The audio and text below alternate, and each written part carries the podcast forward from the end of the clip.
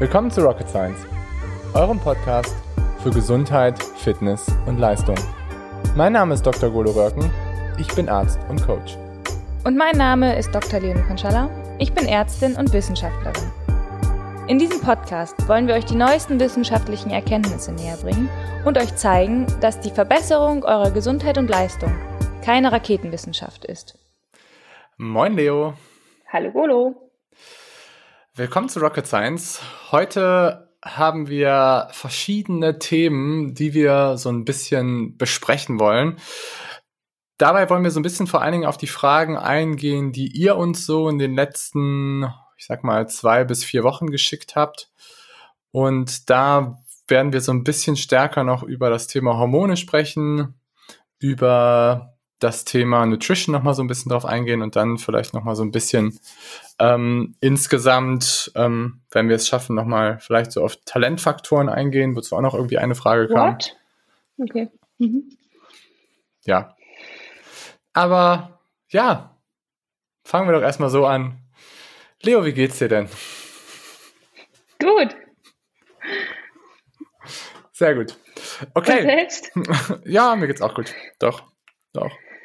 Ähm, ich finde, die Tage werden irgendwie immer kürzer und ähm, es, äh, ich diese Zeit jetzt bis zum 21. Dezember finde ich immer so ein bisschen, bisschen schwierig, so mental betrachtet, also so im Sport zumindest. Und ich merke auch, dass das sehr vielen von meinen Athleten gerade so geht. Und dann sind auch noch einige krank und einige haben sich verletzt, so dass es mhm. gerade so ein bisschen eine etwas durchwachsene Zeit geht, aber ich freue mich schon auf jeden Fall auf nächste Saison und das ähm, schwingt bei mir sehr, sehr stark mit, muss ich sagen. Ah. Cool, das ist sehr gut. Das ist doch sehr gut. Alright.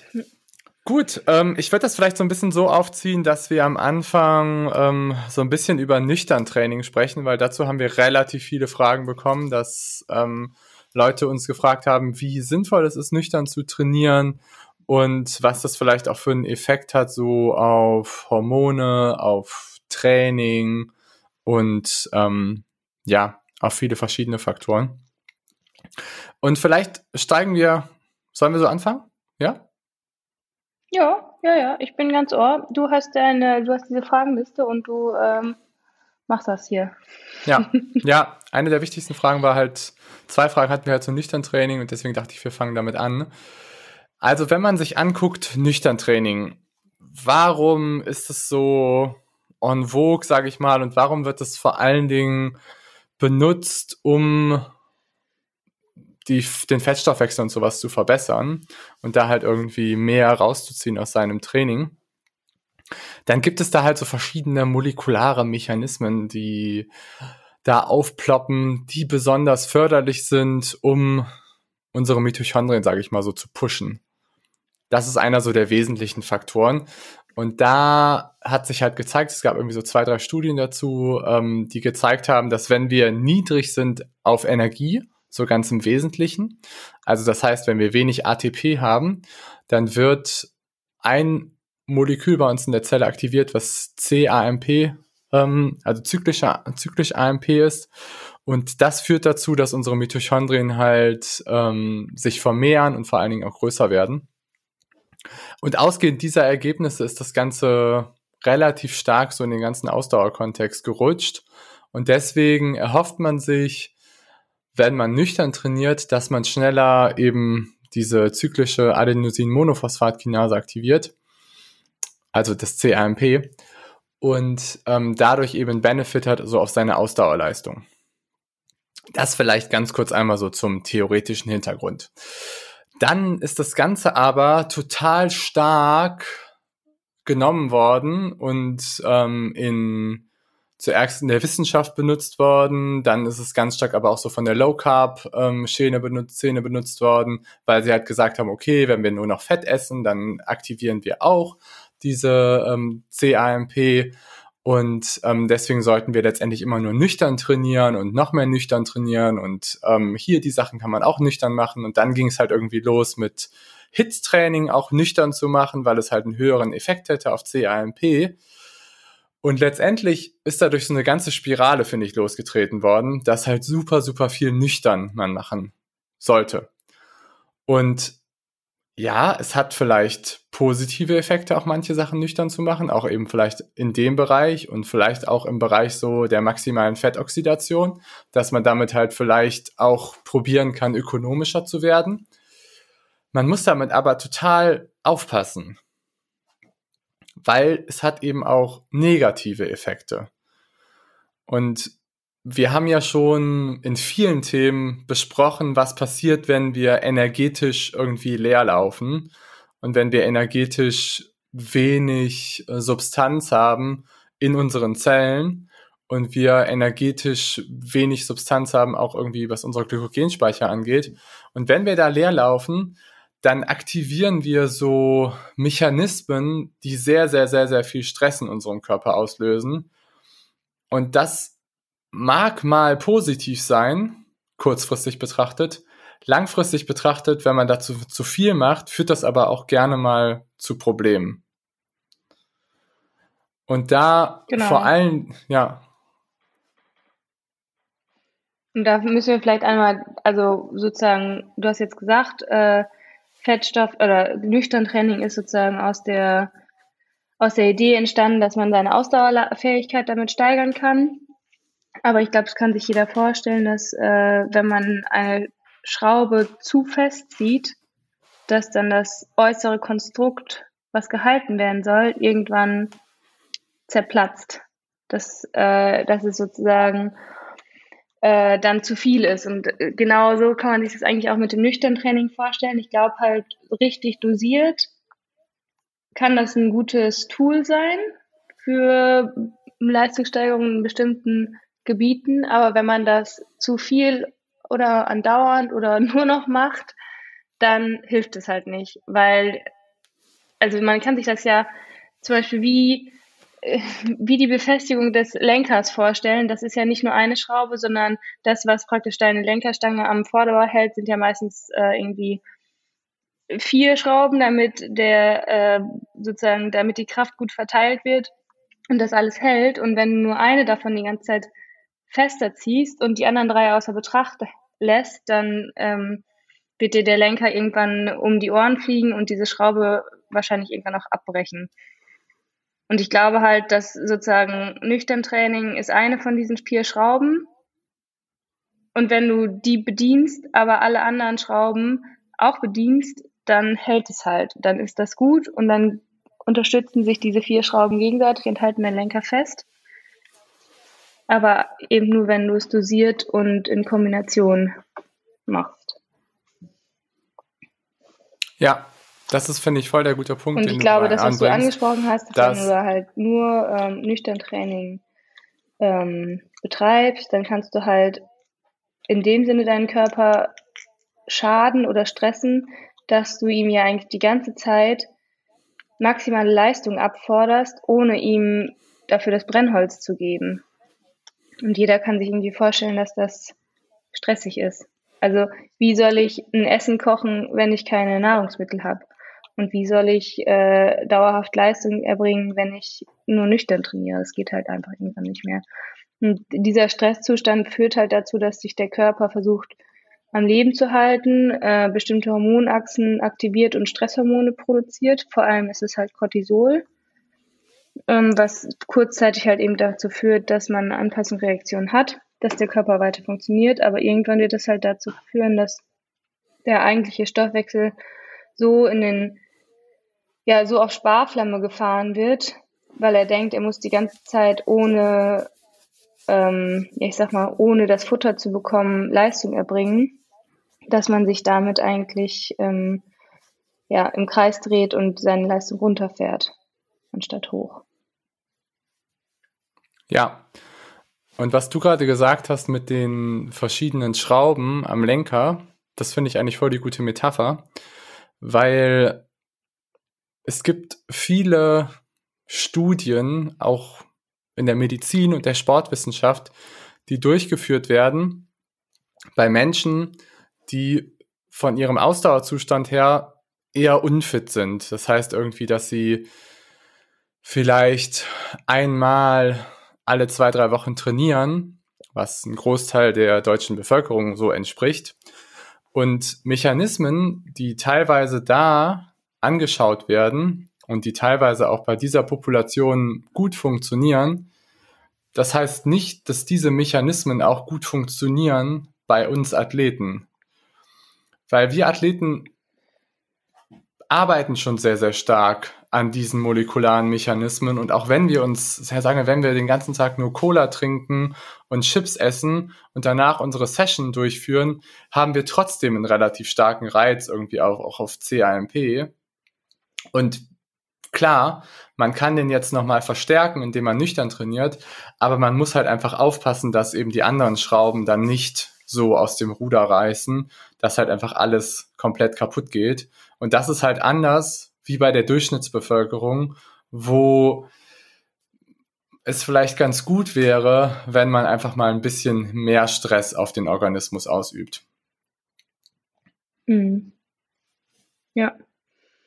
Und da muss man ja auch einfach sich ganz klar vor Augen halten, was dann eben passiert, ne? wenn ich jetzt irgendwie andauernd meinen Körper unter, unter Stress setze, ihm Reize gebe, ich wahnsinnig viel ähm, Stresshormone produziere, dann geht ja nicht nur die Leistung in den Keller, sondern auch die, ähm, ich sag mal, die physiologische Grundökonomie des Körpers, sei es jetzt bei Fra Frauen, dass das Cortisol die Östrogenproduktion hemmt oder bei Männern die Testosteronproduktion. Ähm, das ist ja alles kein, also dadurch hat man ja keinen Gewinn. Ja, das ist eben das andere, worüber man eben auch stark nochmal zu sprechen kommen sollte, dass wenn wir hohe Cortisolwerte haben, dann verhindern wir oder bauen wir einfach schneller unsere Sexualhormone ab. Und ähm, wir als Ausdauersportler haben eh schon Probleme mit unseren Sexhormon Sexualhormonachsen, weil wir einfach mehr Sexualhormone verbrauchen bei uns im Sport. Einer auch der Gründe, warum anabole Hormone so gut funktionieren, auch im Ausdauersport Doping, ist einer der Gründe, dass wir halt relativ wenig haben im Bereich davon. Da gibt es ja auch mehrere Studien zu, haben wir auch schon drüber gesprochen, zum Beispiel von Hackney, der irgendwie gezeigt hat, dass Triathleten, die am Ironman Hawaii teilnehmen, davon glaube ich waren 60 oder 70 Prozent hatten Werte, die unter dem Normalbereich lagen und einige hatten sogar Werte, die gar nicht mehr nachweisbar waren von Ausdauerathleten, sodass wir Ausdauersportler ohnehin schon so eine Engpassstelle haben im Bereich von Sexualhormone. Und wenn man jetzt sehr viel nüchtern trainiert, dann führt eben das, was Leo angesprochen hat, dass wir eben diese Achse aus Cortisol so stark ansprechen und eben aus Stresshormonen, dann führt das dazu, dass unsere Sexual Sexualhormonachse nochmal mehr gestresst wird und wir eher da auch nochmal mehr Sexualhormone reduzieren. Und daher sehe ich auch nüchtern Training da besonders kritisch. Ja. Auf jeden Fall. Ja. Weil, ja, ich glaube, wir haben alles gesagt dazu, ja. Das, aber ja. was man da vielleicht Nein, echt sagen sollte, ist, dass, hm? Sag. Nee, sag du. Nee, ich glaube, wir sind irgendwie so ein bisschen verzogen. Aber ähm, ich finde, vor dem, vor dem Hintergrund ist es einfach auch schon so spannend, dass ähm, nur weil Dinge in der Wissenschaft teilweise gut funktionieren oder bei manchen Studien gut funktionieren oder auch bei, ähm, bei Laborratten gut funktionieren, heißt es halt nicht, dass das übertragbar ist, so einfach auf, auf uns Athleten. Und das mhm. ähm, fällt mir manchmal auf ähm, bei, bei einigen ähm, Inputs, dass sie rein aus wissenschaftlichen Studien kommen, dass sie aber nichts damit zu tun haben, was vielleicht in der Realität gut funktioniert und in der Praxis gut funktioniert bei Athleten. Mhm. Ja. Ja, auf jeden Fall. Und, okay. was war jetzt genau die, ja. was waren jetzt genau die Fragen, die, die kamen zum nüchtern Training? Die Fragen waren, ob nüchtern Training sinnvoll ist und wie lange man nüchtern trainieren sollte. Mhm. Mhm. Und welche Intensität. Mhm. Und was würdest du dazu jetzt sagen? Was würdest du denn sagen? also ich würde sagen, ähm, primär kommt es auf das Ziel drauf an, was man verfolgt, äh, um diese Frage zu beantworten. Wenn ich jetzt ähm, jemand bin, der männlich ist, äh, für eine Langdistanz trainiert, ähm, eher das Gefühl hat, dass er mehr Reserven hat als andere, andere Leute, dann würde ich sagen, ist es sinnvoll, nüchtern Trainings mit einzubauen in sein Training, aber nur bis zu einer, wenn man jetzt zum Beispiel Laufen ähm, und Radfahren nimmt, ähm, nur bis zu einer Länge von einer Stunde, vielleicht eine Stunde 15 ähm, und eben auch nur im moderaten Bereich also Grundlagen, Ausdauerbereich. Ähm, dann glaube ich schon, dass man das, also dass es einfach den Benefit für Ausdauer ähm, ja schon verbessert. Das, da gibt es ja einfach genug Studien zu. Ähm, das macht ja auch Sinn. Ähm, aber wenn ich jetzt die, wenn ich jetzt die gleiche Person nehme und zum Beispiel auf eine Sprintdistanz ähm, hinarbeite oder auf sehr intensive äh, Belastung hinarbeite, dann würde ich es nicht empfehlen, ähm, weil ich glaube, dass man dann einfach diesen Faktor ähm, nicht unterschätzen sollte, wie lange man braucht, um sich von so einer nüchternen Einheit zu erholen und dass da dann die Gefahr zu groß ist, zu müde, zu unregeneriert in eine ähm, hochintensive nächste Einheit zu starten. Und wenn ich das Ganze übertrage auf Frauen, würde ich ehrlicherweise, ja, ich finde es immer schwer generell äh, zu irgendwas zu raten oder abzuraten, aber ich wäre als Frau sehr, sehr vorsichtig mit nüchtern Training, weil eben die Produktion von Östrogen super sensibel ist und einfach viel, viel mehr auf Stellschrauben, Veränderung anspricht, ähm, als jetzt die Testosteron Testosteronproduktion. Und ich glaube, dass man einfach viel, viel zu schnell durch äh, Sessions im nüchternen Bereich die eigene Östrogenproduktion hemmt und dadurch dann auch wirklich die Gefahr in einen in eine Überbelastung oder sogar in ein, ein, eine Art Red S zu rutschen, viel, viel größer ist. Mhm. Ja, das wäre so, das wäre so meine Meinung dazu, aber das ist, muss man ja hier auch ganz klar dazu sagen, das ist mein, ähm, meine eigene Auslegung der ganzen äh, Thematik. Das ist keine wissenschaftliche Studie, die ich äh, irgendwie zitiere, sondern ähm, ja, so ist mein, mein Gefühl oder meine Meinung dazu. Ja. Trainierst du eigentlich selber viel nüchtern? Also nee, ne? ganz selten mal, dass ich mal irgendwie morgens nüchtern laufe, aber das ist selten. Sehr selten. Ja. Und also Radfahren und Schwimmen sowieso nicht. Ja. Also da hat sich meine Meinung auch krass geändert, was gerade so das Thema nüchtern Training angeht weil früher habe ich so viel nüchtern gemacht. Also auch bis noch letztes Jahr. Letztes Jahr bin ich ja teilweise drei Stunden Rad gefahren, nur mit einem Bulletproof Coffee. Ich erinnere mich dran, ja. Das war ja. Ja, das war immer so meine. Jahr, äh, ja, ich glaube, es war vorletztes Jahr, du hast recht. Ja. Ja, aber der hat auch viel, der Podcast und auch viel Erfahrung mit meinen Athleten hat auch sehr viel dazu geführt, dass ich das hier mittlerweile komplett anders sehe. Und mhm. ich würde es, ich würde es definitiv auch so sehen wie du. Also ich würde als allererstes sagen, dass das absolute obere Limit so bei Männern so anderthalb Stunden ist. Also mehr würde ich auch definitiv nicht mehr machen. Ähm, und da vor allen Dingen auch im Radfahren würde ich sagen, das ist auch da das Maximum.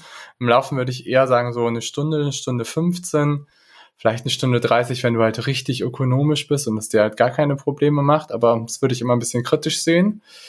Ähm, dann würde ich sagen, dass es halt nur im Zone 1 so stattfinden sollte, also wirklich Low Intensity. Vielleicht ein bisschen Zone 2, so dass es halt irgendwie ein bisschen mehr so im Bereich von Fatmax unterwegs sein sollte, aber ich würde auf keinen Fall irgendwie eine ganze Stunde im Bereich von Fatmax fahren, weil du damit halt richtig viel schon ähm, Kohlenhydrate auch verstoffwechselt und da kommst du ganz schnell in so eine energieblöde Situation. Und das ist das andere, was ich dabei einfach auch so kritisch sehe, ist, dass unser Körper hat krasse Mechanismen, um seinen Energiehaushalt so ähm, zu konservieren und so, so aufzupassen, wo wir gerade uns so befinden und wie wir uns dabei auch fühlen. Und ähm, ich glaube, jeder von uns kennt so dieses Gefühl, wenn man energetisch total gegen eine Wand fährt und dass man sich eben gar nicht dann mehr so toll fühlt und dann fühlt man sich meistens mehrere Tage nicht mehr so toll. Und mir ist auch aufgefallen, wenn ich mhm. viel nüchtern trainiert habe, dann war ich so von meinem generellen Gemüt und so und von meinen generellen Faktoren hat sich das alles nicht mehr so doll angefühlt, die nächsten Tage da drauf. So toll wie jetzt meine Stimme, also gerade hat sich das dann angefühlt. und ähm, von dem her sehe ich das ganze Thema deutlich kritischer. Und ich würde mittlerweile auch sagen, dass, ja, also ich laufe immer noch gerne meine 45 Minuten morgens locker nüchtern. Das mache ich immer noch total gerne und da sehe ich auch keinen negativen Effekt langfristig und das sehe ich auch bei meinen Athleten relativ positiv. Aber ich würde sagen, maximal eine Stunde 15, eine Stunde 30 ist echt absoluter Oberwert. Und wie gesagt, bei Frauen würde ich halt auch sagen, so 30 bis 40 Minuten. Das da mache ich meistens schon noch. Ja. Hm. Ja. Ja. Ja, dann sind wir da eigentlich einer Meinung. Sehr gut. Wie sonst nie eigentlich.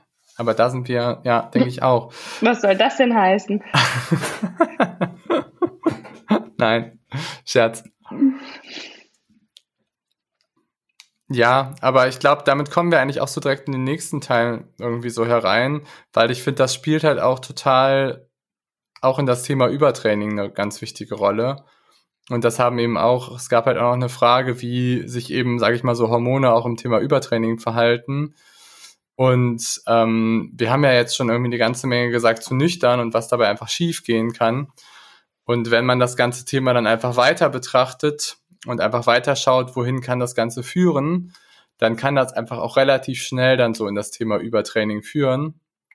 Weil Leo mhm. hat eben schon so ein bisschen das, das Hormon Cortisol angesprochen, was irgendwie unser Stresshormon ist und was dazu führt, dass wir ähm, morgens eigentlich auch rauskommen, dass unser Blutdruck gesteigert wird, dass unsere Herzfrequenz gesteigert wird, dass Sexualhormone produziert werden, auch morgens. Was aber passiert, ist, wenn du dauerhaft ähm, zu hohe Cortisolwerte hast und ähm, wir letztendlich morgens nicht mehr diesen Peak haben, sondern über den ganzen Tag verteilt einfach viel zu hohe Cortisolwerte, dann funktioniert das Hormon nicht mehr so richtig gut. Und dann haben wir zwar sehr hohe Werte von diesem Stresshormon Cortisol, dann ist aber die Funktion davon limitiert. Und was heißt das? Das heißt, dass ähm, deine Blutdruckeinstellung nicht mehr so gut funktioniert. Also das heißt, dir wird dann häufig mal schwindlig oder du hast manchmal so Hitzewallungen oder Schweißausbrüche, wenn du irgendwie mal eine Treppe hochgehst. Beim Training geht meistens die Herzfrequenz nicht mehr so hoch. Das ist auch so eine Misskonzeption bei vielen Athleten. Zuerst geht sie meistens höher, als man es so kennt. Also das heißt, ähm, die Ruheherzfrequenz ist ein bisschen höher. Ähm, generell ist die Herzfrequenz eher ein bisschen höher, ähm, vielleicht so ein, zwei Wochen. Und dann geht's aber irgendwann in die genau umgekehrte Richtung. Das heißt, die Herzfrequenz sinkt in der Ruhe auch. Die Herzfrequenz sinkt auch vor allen Dingen bei Belastung. Und die Leute haben dann immer so das Gefühl, ach, ich werde ökonomischer, ach, es entwickelt sich alles positiv und ich werde immer besser. Aber nein, deine maximale Herzfrequenz geht einfach nicht mehr so hoch und du bist einfach schon auf dem sicheren Weg ins Übertraining. Und daran kann man das eigentlich relativ gut feststellen, weil das hat sehr, sehr viel damit zu tun, dass eben uns Cortisolhormon einfach nicht mehr so richtig funktioniert. Und du schädigst damit dann auch nicht nur deine Sexual Sexualhormonachse, die wir eben schon so angesprochen haben, sondern du machst eben langfristig sogar auch die Achse von deinem Stresshormon, also von Cortisol kaputt. Und wenn du es dann noch länger treibst, dann kommst du auch so in den Bereich von ähm, Schilddrüsenunterfunktion, was man auch relativ häufig bei Athleten, muss man sagen, feststellt. Ja, das wäre dann sozusagen die nächste Hormonachse, die in die ähm, in die Dütten geht. Ja, Oregon Project lässt grüßen auf jeden Fall. Ja, stimmt. Ja, vielleicht können wir das nochmal kurz erklären, oder? Ja. Warum, warum ähm, du sagst, Oregon Project lässt grüßen. Ja. Willst du das erklären? Soll ich es erklären? Erklär du das gerne, du bist gerade so im Flow. Ähm, okay, also das Oregon Project war von Nike das Projekt, ähm, mit dem sie sehr viele bekannte US-Läufer und aber auch einige internationale Läufer nach Oregon geholt haben mit dem Trainer Alberto Salazar, um letztendlich bei den Olympischen Spielen sehr, sehr viel abzuräumen. Und ähm, die haben unglaublich viel trainiert und relativ viele Athleten sind auch so Richtung Übertraining gekommen. Und ähm, sehr viele weibliche Athleten haben irgendwie auch ihren Zyklus verloren. Und dann wurde den weiblichen Athleten geraten, sie sollen eine ganz bestimmte Pille nehmen, damit ihre, ähm, ihre Sexualhormone stimuliert werden und damit sie da einfach besser performen können.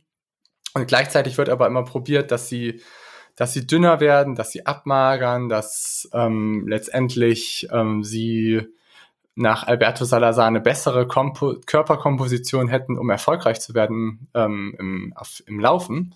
Sei jetzt mal dahingestellt, ob das wirklich so eine gute Taktik ist, weil die sind alle unglaublich krank geworden. Und die sind, ähm, haben alle enorme Probleme bekommen, sehr viele zumindest von denen. Und ähm, dann ist bei relativ vielen Athleten die Schilddrüse halt irgendwann in den Keller gegangen. Ich glaube sowohl, also vor allen Dingen bei den weiblichen Athleten, es gab aber auch ein, zwei männliche Athleten, die dann eine Schilddrüsenunterfunktion hatten. Und dann haben sie eine medizinische Ausnahmeregelung bekommen, wo sie sich von einem Arzt in Oregon dann ähm, Schilddrüsenpräparate haben zukommen lassen, um letztendlich ähm, das Übertraining mit Hormonsubstitution zu behandeln. Sie haben natürlich parallel dazu einfach weiter trainiert und ähm, irgendwann ist das Ganze aber dann ziemlich dramatisch aufgeflogen. Und das war eigentlich auch der Aufhänger des Skandals, weswegen Alberto Salazar dann auch gehen musste. Ja, und vielleicht nochmal, um auf die Schilddrüsenhormone zurückzukommen. Ich glaube fast, ich bin mir nicht mehr ganz sicher, aber ich meine, das war ja auch sozusagen Teil des Plans, dass die Leute sogar ähm, dann mit gutem Gewissen eben L-Tyroxin, also Schilddrüsenhormone, nehmen, um eben ihren Stoffwechsel weiterhin super hoch zu halten. Was halt normalerweise in dem ähm, ja in, in dieser Situation nicht mehr gegeben wäre. Ja, ja, definitiv. Und die Situation, also was du gerade angesprochen hast, das ist gar nicht so unbekannt, auch so in Läuferkreisen. Was? Also, ja, dass man Schilddrüsenhormone substituiert, um dünner zu werden und um letztendlich den Energiestoffwechsel oben zu halten. Aber, ähm, aber jetzt sozusagen zusätzlich auf eine gesunde Schilddrüse drauf? Ja. Aber wenn ich ja dann substituiere, dann habe ich doch, dann, also dann, dann würde ich doch die Neubildung blocken und dann würde ich mich doch selber in eine Unterfunktion bringen. Das macht ja eigentlich keinen Sinn. Ja, langfristig gesehen macht das auch keinen Sinn macht ja generell langfristig gesehen auch keinen Sinn, dass du irgendwie deine natürlichen Hormonwege letztendlich komplett kaputt machst. Und das damit blockst. Aber ich habe jetzt alleine schon, hm, in den letzten zwei Jahren hatte ich zwei Athleten, die dramatische Schilddrüsenunterfunktionen hatten durch, ja, man muss sagen, durch Standard-Trainingspläne. Also. Echt? Nicht ja. irgendwas Autoimmunes oder so? Nee. nee. Oder -mm. falsche Ernährung oder irgendwas? Klar, es kamen mehrere Dinge zusammen, ne? Also ähm, viele haben sich schlecht energetisch ernährt und dann haben sie halt einen ganz bestimmten Trainingsplan absolviert. Und da sehe ich immer sehr, sehr kritisch so Hitblöcke, muss ich sagen. Mhm. Mhm. Also, und dann haben die sich in, und haben, wie, was haben die dann gemacht? Haben die sozusagen gemerkt, dass sie eine Unterfunktion haben, haben sich irgendwie ein paar Wochen Ruhe gegeben, regeneriert und dann war das alles wieder in Ordnung oder war das, hat sich das von, also, oder hat sich das nicht von selbst gegeben? Sind die wirklich in einer definitiven Unterfunktion gelandet? Nee, oder? Nee. Also, wie glaubst du denn, wie das aufgefallen ist? Wahrscheinlich waren sie die ganze Zeit ultra müde. Ja. Und? Wie und? Was sie dann gemacht haben? Nee, wie ist es vielleicht noch aufgefallen, was denkst du? Hm. Ach so, wahrscheinlich haben sie auch zugenommen bei ja. der Unterfunktion. Ja, die haben zugenommen, also es war bei dem einen so, die haben zugenommen, dann sind sie zum Arzt gegangen, der hat ihnen eine Schilddrüsenunterfunktion ähm, diagnostiziert, der hat sie auf Hormone, also der hat sie dann auf Substitute gesetzt und ähm, so habe ich die kennengelernt. Und dann haben sie halt gesagt, es kann irgendwie nicht sein, ähm, dass es ihnen halt so blöde geht und sie waren eigentlich mal so, so leistungsfähig und ähm, sie können das irgendwie alles nicht so richtig verstehen. Und dann haben wir darüber gesprochen, was sie halt vorher gemacht haben. Mhm. Und sie haben, die hatten halt einen Hitblock, wo sie vier Hit-Sessions die Woche hatten und auch richtig üble Dinger. Ähm, mhm. Und dazu hatten sie noch eine relativ schlechte Energiestrategie, sage ich mal. Mhm. Unschön.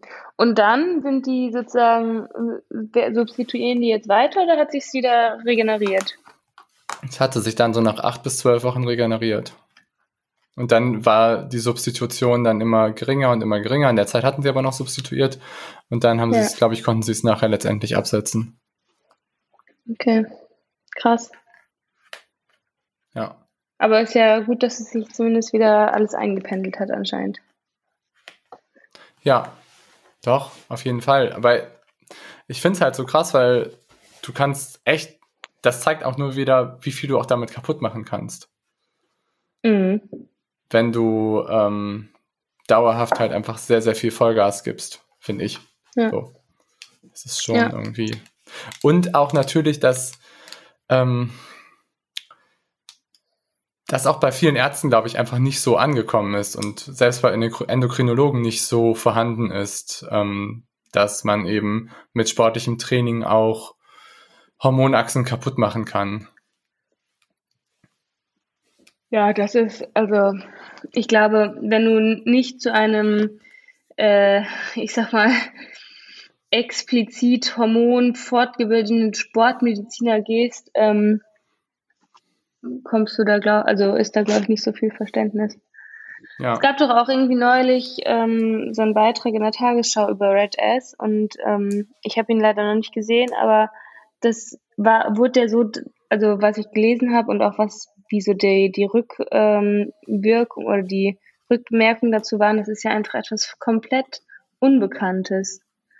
Und da geht halt so viel verloren da, an Wissen und Diagnostik, einfach zwischen diesen, diesen beiden Seiten, was macht ein Sportler und was bedeutet das für seinen Körper- und Energiehaushalt und was diagnostiziert dann der Arzt und was merkt er und was merkt er nicht.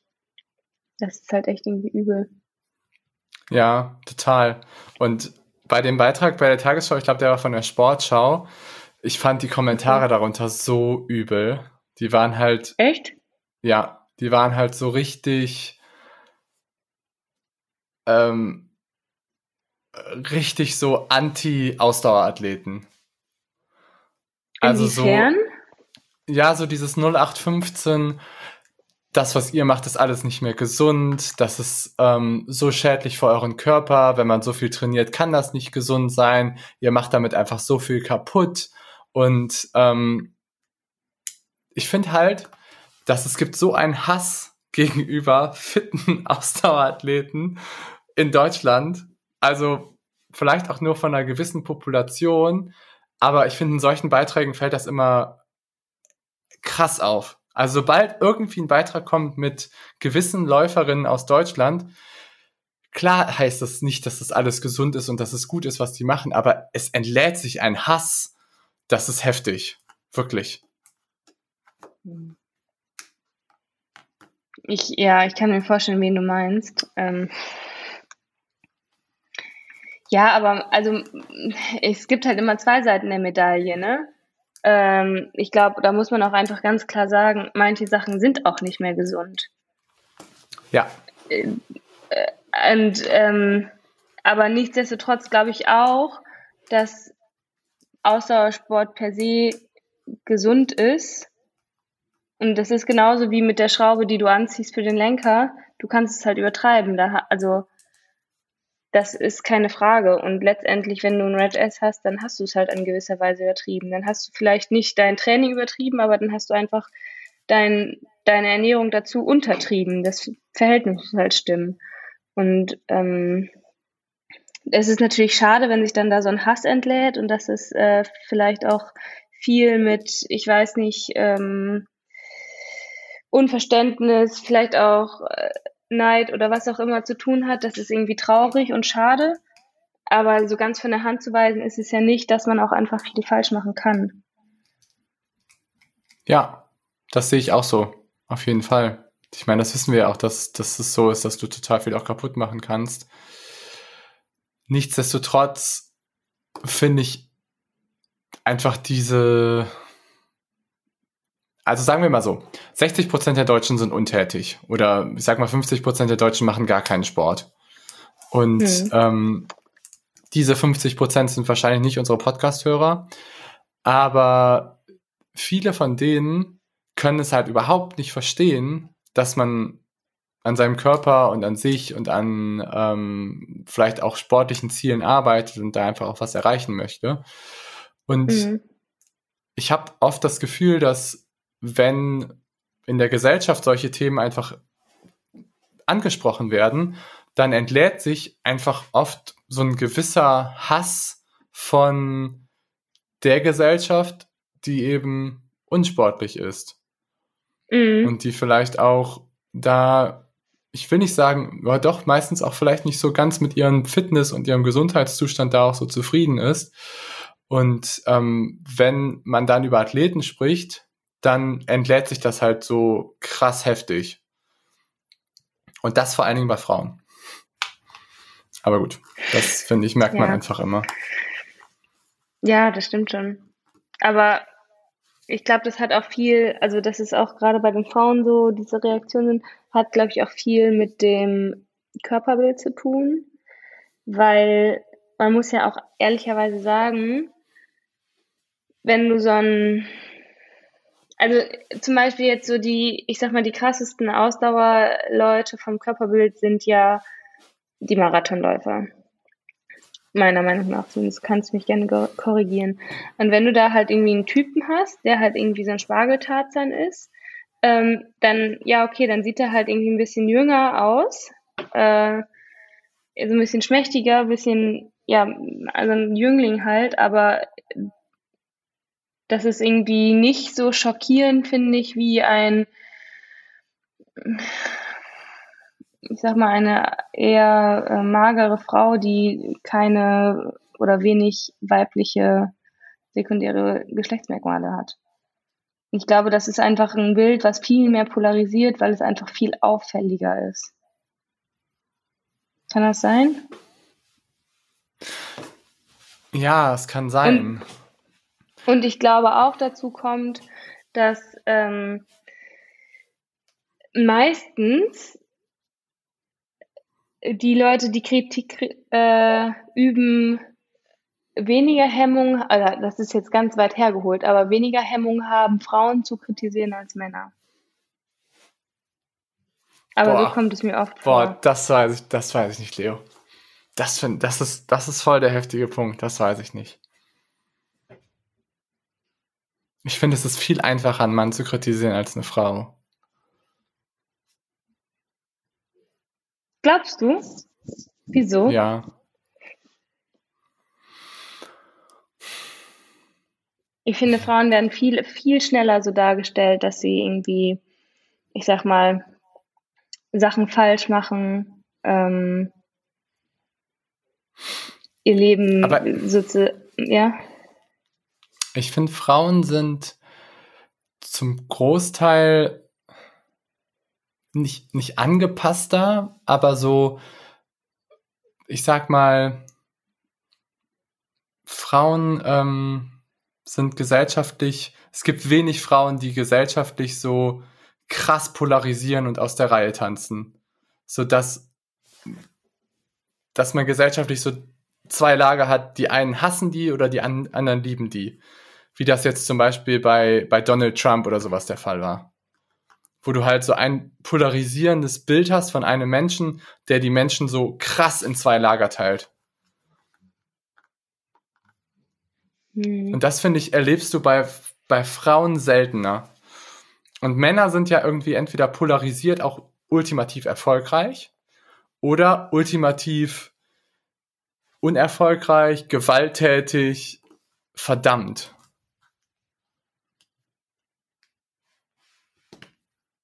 Hm. Wie wir jetzt zu diesem Thema gekommen sind, kann ich dir auch nicht genau sagen. Nee, ja. ich auch nicht. Aber ja, ich kann also wie gesagt, ich kann es auch nicht belegen, aber so vom Gefühl her habe ich immer das Gefühl, dass Frauen schneller so dargestellt werden. Nicht unbedingt, dass sie polarisieren. Ähm, das glaube ich gar nicht, dass Frauen weniger oder mehr oder oder zumindest nicht mehr polarisieren als Männer. Das glaube ich auch nicht. Das also das, was du angespalten hast mit der Spaltung gegenüber zum Beispiel Trump oder so, das da kenne ich jetzt keine vergleichbare Frau, muss ich auch, stimme ich zu. Aber ich glaube auch nicht, dass, dass das das ist, was ich meine, sondern eher, dass du Frauen schneller Sachen nicht zutraust. Und das ist zum Beispiel, dass ähm, eine Frau ihr, ähm, ja, sagen wir mal zum Beispiel ihr, ihr Training äh, nicht richtig beurteilen kann und ähm, zum Beispiel schneller irgendwie ähm, nicht die richtigen Schlüsse aus, aus bestimmten Trainingserfolgen, Misserfolgen zieht, viel schneller irgendwie in einer Mangelernährung rutscht und so weiter und so fort. Deswegen ist ja auch irgendwie, glaube ich, nicht von unweit kommt, dass es zum Beispiel das, das Red Ass erst nur im Bereich der Frauen gab. Klar haben die natürlich das frühere Warnsignal des ausbleibenden Zyklus, aber nichtsdestotrotz ist, glaube ich, da immer noch so ein bisschen hinterher schwingt, naja, Frauen sind das schwache Geschlecht, die kriegen manche Sachen einfach nicht so hin, ähm, sind deswegen einfach auch schneller in der Kritik, irgendwas nicht richtig zu machen. Ich weiß, also das ist nur so das Gefühl, aber ähm, ich weiß es natürlich nicht. Und Jetzt, wo du was deshalb, ansprichst. Ja.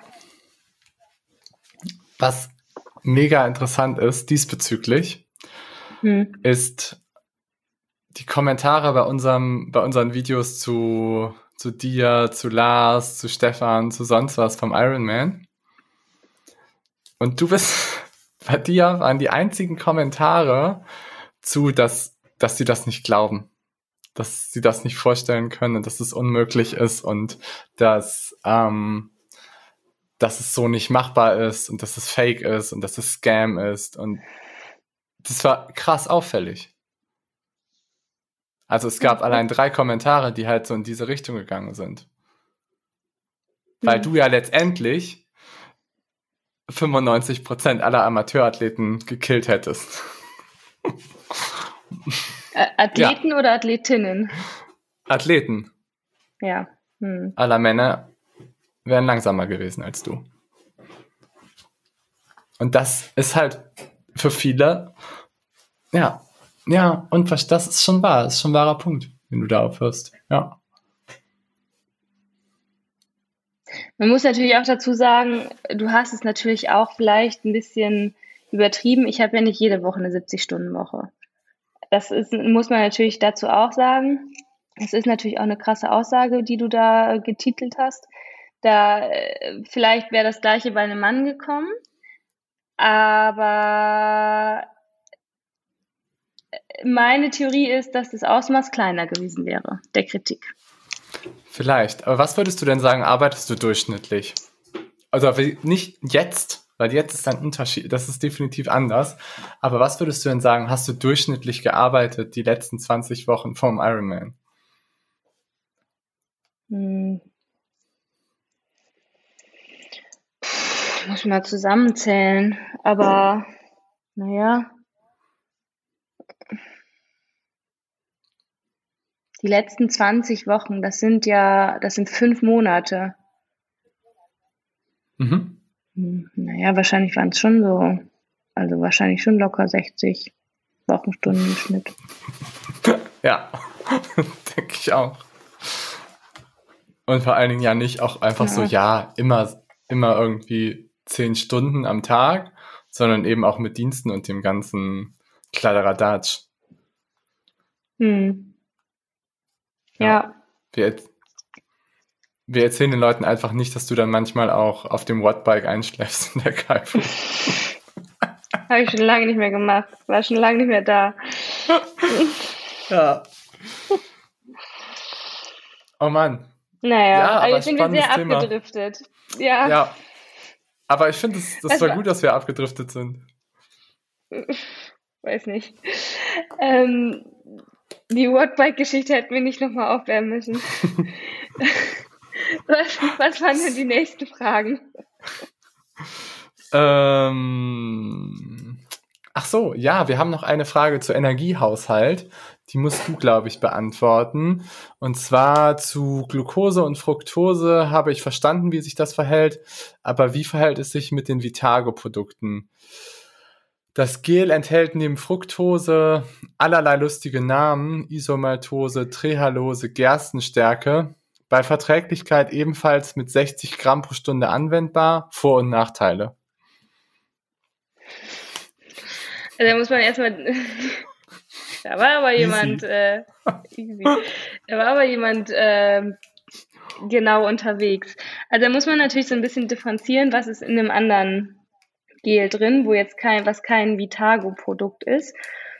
Ähm, das Besondere an Vitago ist ja das äh, Aminopektin, was unter anderem ja auch Gerstenstärke ähm, ein anderer Name ist. Also es geht sozusagen da um den Bestandteil der Stärke. Ähm, und Stärke macht halt den Unterschied zu Glucose, Fructose, Isomaltose, all diese anderen Sachen, die da noch drin sind und auch in jedem anderen Gel mit drin sind.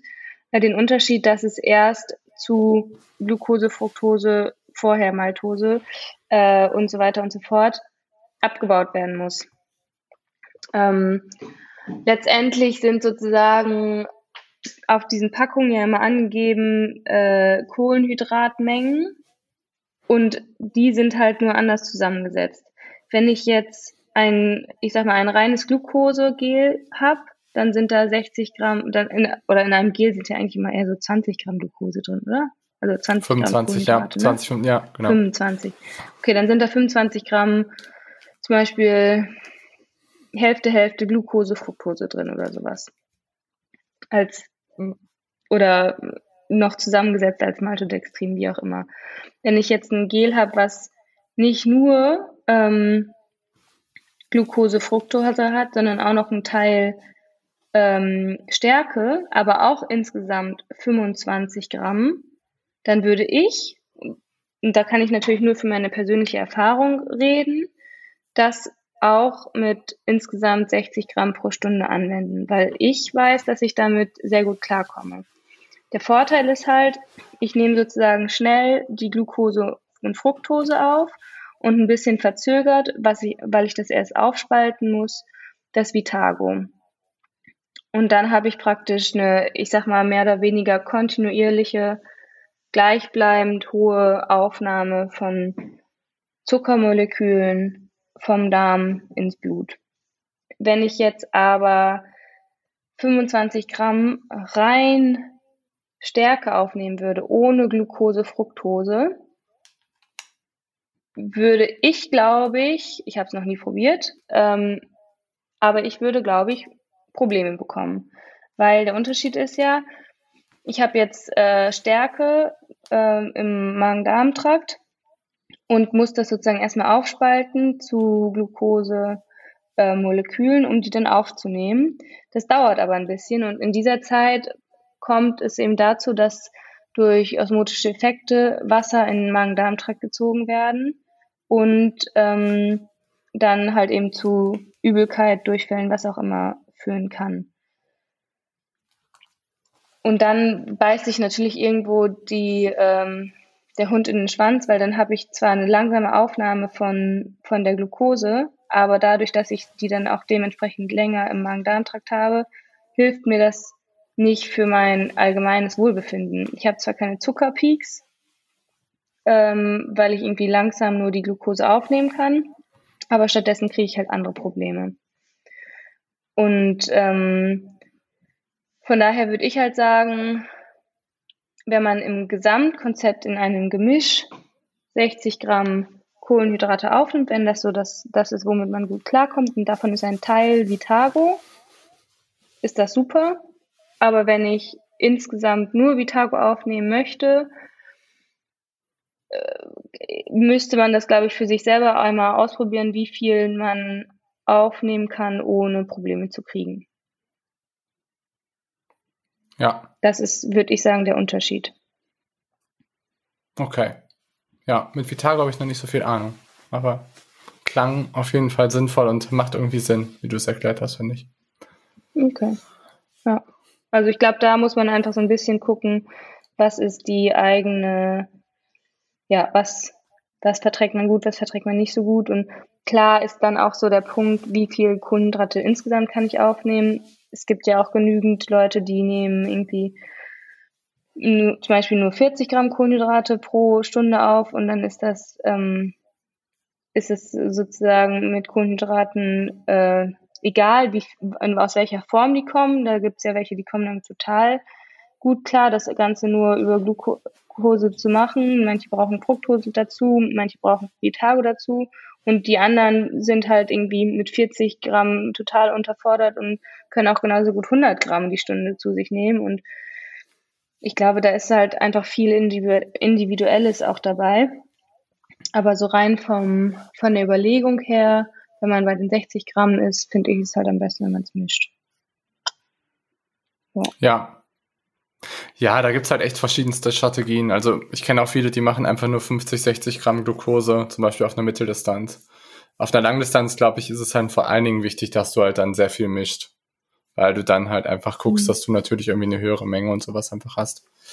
Mhm. Okay, gut. Aber das waren, glaube ich, alle Fragen, die jetzt so eingeflattert sind in den letzten drei, vier Wochen. Wenn ihr auch noch Fragen habt, dann haben wir da jetzt einen wunderbaren Button unter unserem Podcast und da könnt ihr draufklicken und dann könnt ihr uns sehr, sehr gerne Fragen stellen. Freut uns immer sehr. Und was uns natürlich auch freuen würde, ist, wenn ihr irgendwie unseren Podcast abonnieren würdet, wenn ihr ähm, uns vielleicht auch da eine kleine Rezension schreiben würdet auf Apple. Das hilft uns auf jeden Fall total.